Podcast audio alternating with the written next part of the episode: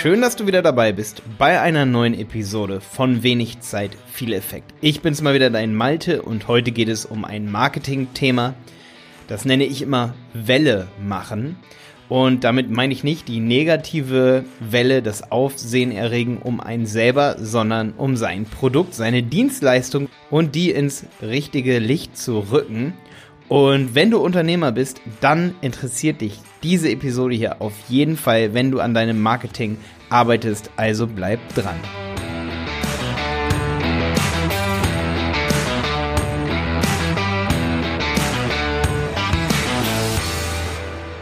Ja, ich bleibe mal ganz kurz bei einem Beispiel noch. Jetzt ist es nicht die Welle, aber stell dir vor, du bist in der Wüste und du hast ein Glas Wasser dabei. Dann solltest du natürlich, wenn du klug bist, das ganze Wasser aufteilen und langsam portionieren, damit du nicht schlapp machst. Aber jetzt kommt's, wenn du verdurstest und immer noch einen Schluck Wasser da hast, dann hast du zu doll portioniert und dann ist das Ganze ziemlich dumm. Du solltest also lieber mehr am Anfang trinken und es dann noch, sag ich mal, zur nächsten Stadt schaffen und dann nicht später, weil du zu viel portioniert hast, hinten raus sozusagen verdursten.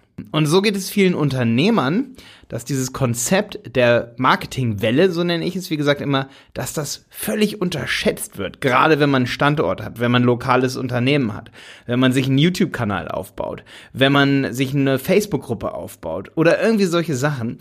Ähm, auch wenn man so einen Podcast gründet wie ich hier, auch da muss ich Welle machen, ja.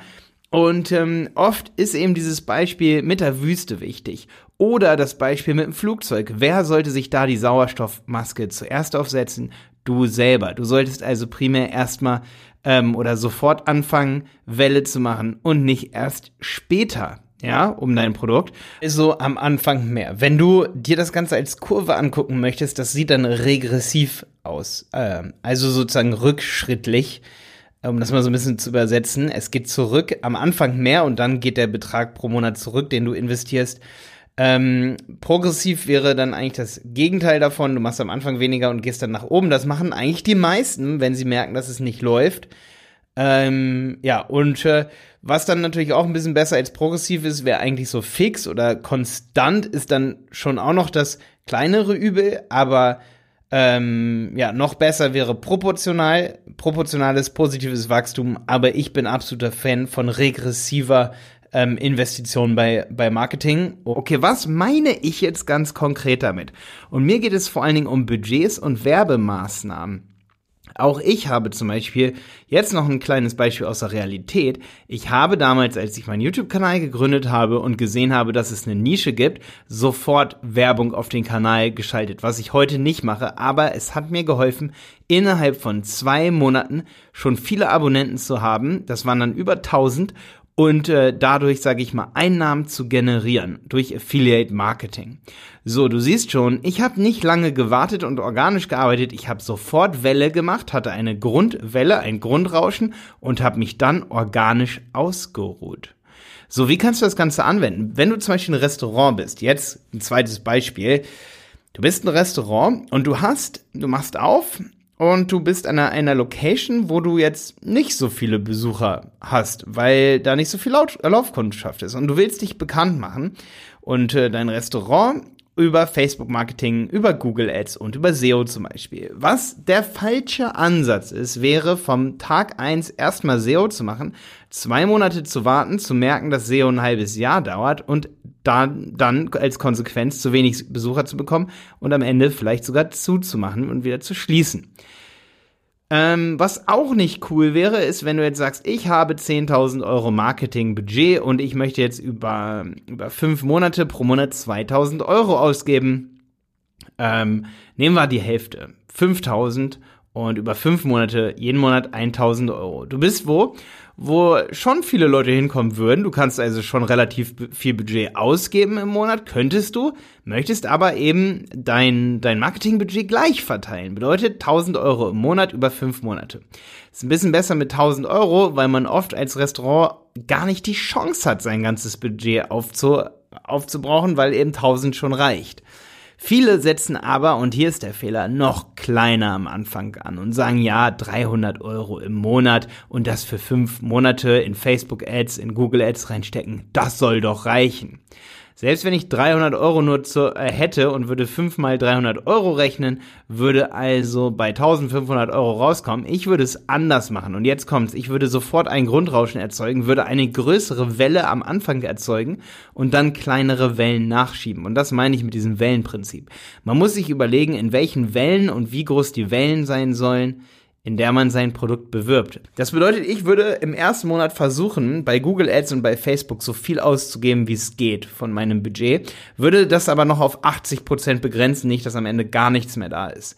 Ja, und nachher noch für Notfall, falls man noch, ähm, sage ich mal, Learnings gemacht hat, würde ich mir 30, 20, 30 Prozent ähm, aufbewahren. Natürlich muss man das auch immer mit dem Kunden bereden. Das wäre nur, wenn es jetzt mein Budget wäre. Ich würde wirklich so vorgehen. Ich würde sagen, 70 Prozent des Budgets, 80 Prozent, sagen wir 80, würde ich direkt rein donnern. Bedeutet, ich würde um die 1000 Euro, 1200 Euro von 1500 Euro versuchen im ersten Monat auszugeben, weil jetzt kommt's.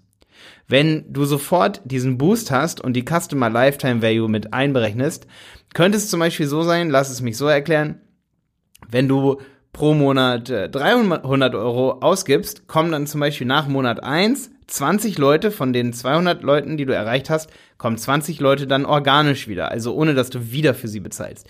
Nach Monat 2, wenn du wieder 300 Euro ausgegeben hast, sind es dann also die 20, die davor schon da waren, plus nochmal 20, also 40 Leute. Das ist jetzt nur ein Modell, was ich hier anbringe. Das können sogar mehr oder weniger sein, ja, wenn die Leute immer wieder kommen. Manchmal kommen, kommen die Leute sogar noch zweimal wieder, obwohl sie schon da waren, ja. Gleicht sich natürlich aus. Man weiß aber, dass ein gewisser Prozentsatz kommt wieder. Bedeutet, wenn du jeden Monat immer plus 20 Leute, plus 20 Leute bekommst und dadurch deine Welle langsam aufbaust, dass sie langsam stärker wird, kann es so sein, dass du nach fünf Monaten dein Projekt als gescheitert siehst, weil du noch nicht den Effekt hast. Bedeutet, wenn du am Anfang schon 80% deines Budgets in das Marketing reinsetzt, hast du direkt alle diese Leute, die gekommen sind und sogar gesehen haben, du hast sozusagen sogar noch so einen Social Proof Effekt dabei und das Ganze ähm, wächst exponentiell eigentlich deine deine Marketing macht. Cersei Lannister sagt, dass der Satz gefällt mir immer sehr gut aus Game of Thrones. Power ist Power. Ist völlig egal, ob du Geld oder oder Kunden hast, egal was du hast, wenn du Power hast, hast du Power. Ganz einfach, ganz gut zusammengefasst, ja. Bedeutet, es ist eigentlich egal, was du tust, wenn du ähm, so eine gewisse, ähm, so eine gewisse Fahrt aufnimmst, also diese Welle, die sich sehr abstrakt anhört, dann hast du eben deinen Erfolg und nicht, wenn du genug Kunden hast, aber die kommen dann nicht wieder, weil sie keine Zeit mehr haben, weil du sie nicht mehr erreichen kannst oder irgendwie sowas, ähm, oder weil du, weil du sie eben noch nicht erreicht hast. Und das finde ich so wichtig. Das ist so wichtig, was du dir vor Augen halten musst, wenn man immer sparsam ist mit seinem Marketingbudget und am Anfang weniger reinsteckt als später, ärgert man sich nach einem Jahr, weil du eben alle Leute, die du im ersten Monat erreicht hättest, hättest du dann in jedem Monat wieder reinbekommen und dann wäre dein Geschäftskonzept überhaupt aufgegangen. Weil ein Geschäftsmodell steht und fällt mit den Kunden, die dein Geschäft benutzen. Egal, ob du eine Buchhaltung hast, eine Online-Marketing-Agentur ob du Schuhe verkaufst oder eben einen Teeladen hast, so wie mein Geschäftspartner Jonas, wenn du am Anfang mehr reinsteckst und ab sofort, ab Minute null, sag ich mal, versuchst dein Budget ähm, zu 80 Prozent aufzubrauchen und so viele wie möglich bekommst, hast du ein Grundrauschen und kannst dann, sag ich mal, ähm, wenn du sogar vielleicht schon den Umsatz wieder zurückgeholt hast, sagen, okay, ich kann jetzt sogar mein Marketingbudget erhöhen. Ja, wenn du zum Beispiel so ein Self-Liquidating Offer gemacht hast, du hast sozusagen 1000 Euro reingesteckt und ähm, machst es, das Ganze mit einem Gutschein und es kaufen Leute im Wert für 1500 oder für 2000 Euro oder für 3000 Euro über diese Gutscheine. Schon hat sich deine Marketingmaßnahme sozusagen wieder liquidiert. Self-Liquidating nennt man sich, nennt man das, dass die Werbung sich selbst finanziert. Und schon kannst du dann sogar noch mehr reinstecken und du stehst in drei Monaten an einem Punkt, wo du jetzt gar nicht glaubst, dass du dort stehen könntest, nur weil du erst mehr ausgibst und dann weniger. Und ähm, ich habe schon oft beobachtet, und so ging es mir oft, dass ich dachte, ich würde erst mehr ausgeben und dann gab es einen Mindshift, also oder es gab eine Erkenntnis bei mir und dann habe ich später sogar noch mehr ausgegeben. Ja, das Dümmste ist nur, wenn man klein anfängt, immer jeden Monat 300 Euro, 500 Euro und ähm, man hat aber trotzdem ein Gesamtbudget, sag ich mal, für die Sache. Ich meine, wer sich einen Laden aufbaut, ähm, zum Beispiel jetzt ein, äh, sagen, sagen wir mal, du machst ein Restaurant auf und du hast, hast 50.000 Euro in das Inventar gesteckt, dann muss man ja einen gewissen Marketingplan haben und sagen, ich nehme jetzt 20.000 Euro auch fürs Marketing fürs nächste halbe Jahr.